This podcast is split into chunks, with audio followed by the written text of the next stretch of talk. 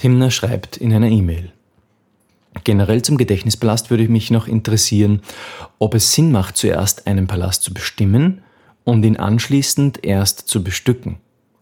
Oder ob man den Palast auch Schritt für Schritt, während man etwas lernt, mitbauen kann.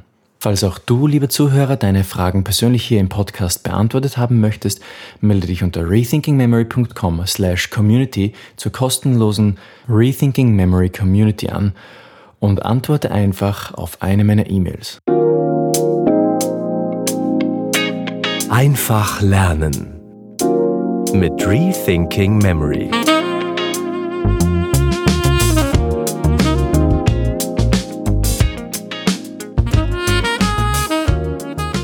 Muss man einen Gedächtnisbelast vorausbauen in seinen Gedanken? Muss man die Stationen, die man darin verwendet, vorplanen oder kann man den Gedächtnispalast einfach sozusagen Schritt für Schritt bauen, während man memoriert? Das ist eine sehr gute Frage. Prinzipiell halte ich es so. Also in einer Nussschale kann man einmal zusammenfassen. Ich mache es so, dass ich meine Gedächtnispaläste grob vorbereite. Das heißt, ich schaue mir an, wie lang wird ungefähr die Route sein und wie viele Stationen kann ich ungefähr wirklich ganz grob Daumen mal Pi dort unterbringen. Sind es 150 Stationen, sind es 15 Stationen, sind es 50, ja, also die Länge des Gedächtnispalastes ungefähr definieren, die soll ja dann auch für meinen Stoff ausreichen, den ich darin zu lernen habe. Das zweite, was ich dann tue, ist, ich schaue mir an, ich plane ein bisschen vor. Das heißt, ich gehe in meinen Gedächtnisplast hinein und fange an zu lernen. Und ich definiere dort, sagen wir mal, die ersten fünf bis zehn Stationen in meinem Gedächtnisplast, den ich dann zum Lernen verwende, im Voraus.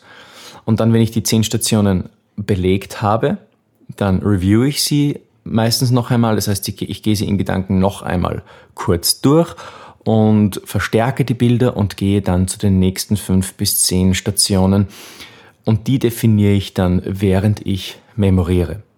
Was ich nicht als effizient empfunden habe, ist, die ganzen Stationen zuvor mir zu überlegen, vielleicht sie auch noch schriftlich festzuhalten. Das wäre viel zu viel Arbeit.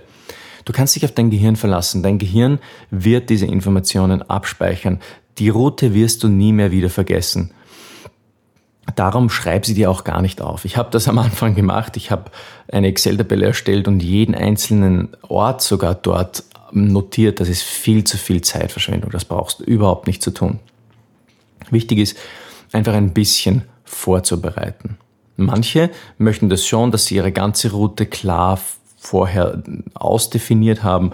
Ich möchte jetzt nicht ein, ein allgemeingültiges Gesetz hier aufstellen. Wenn jemand glaubt, das tun zu müssen, das kann er auf jeden Fall tun. Aber dann bitte nicht notieren, einfach nur den Gedächtnisplast vorher in Gedanken durchgehen, die Stationen alle klar definieren und dann zu memorieren beginnen. Für mich hat, das, hat sich das als praktikabel erwiesen, einfach wirklich nur die Stationen zu definieren, die ich dann im nächsten Schritt einfach brauche und dann immer wieder weiter sozusagen zu gehen, fünf bis zehn Stationen wieder neu zu definieren.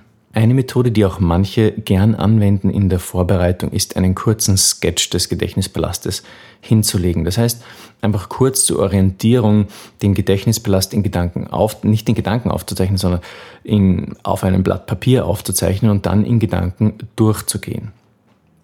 Das hilft auch sehr in der klaren Routenvorbereitung.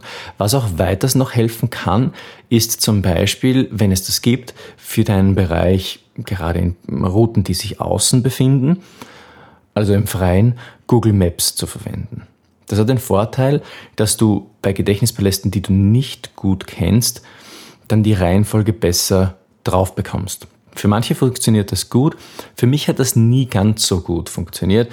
Ich verwende eher Gedächtnispaläste, die ich wirklich auch gut kenne. Das ist überhaupt eben auch das erste Prinzip, das habe ich auch schon in verschiedenen Episoden angesprochen. Ganz wichtig, einen Gedächtnispalast verwenden, der qualitativ hochwertig ist. Ein Gedächtnispalast, der qualitativ hochwertig ist, bedeutet ein Gedächtnispalast, den ich gut vor dem inneren Auge sehen kann.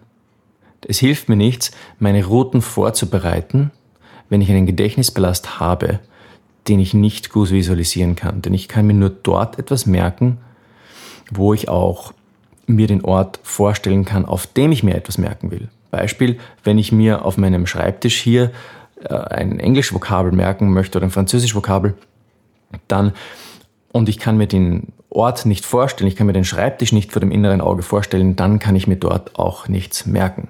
Das heißt, ganz wichtig, einen Gedächtnispalast verwenden, den ich mir gut vorstellen kann vor dem inneren Auge. Und dann kann man natürlich fünf bis zehn Stationen im Vorhinein sich kurz durchdenken und dann einfach zu memorieren beginnen. Das war für mich schon immer ein sehr wichtiger Aspekt und mit diesem Gedanken möchte ich auch diese Episode wieder schließen. Beginn mit dem Memorieren möglichst bald. Ja? Wenn du vorhast, Speed Learning Techniken anzuwenden, warte nicht länger und beginn einfach erstmal. Du wirst nie das perfekte Memoriersystem drauf haben. Du wirst nie den perfekten Gedächtnispalast finden. Du wirst nie anfangen, mit Mnemotechniken zu arbeiten, wenn du nicht heute damit beginnst, wenn du nicht jetzt damit beginnst. Und das ist der springende Punkt. Und das war auch mein Fehler am Anfang. Ich habe mich lange damit aufhalten lassen, wirklich zu beginnen. Und ich möchte dich ermutigen, liebe Timner und auch dich, lieber Zuhörer, sofort mit dem Gedächtnisplast loszustarten. Es gibt den kostenlosen Speed Learning Starter Guide, mit dem du losstarten kannst. Du hast vielleicht schon viele Episoden hier auf dem Podcast gehört.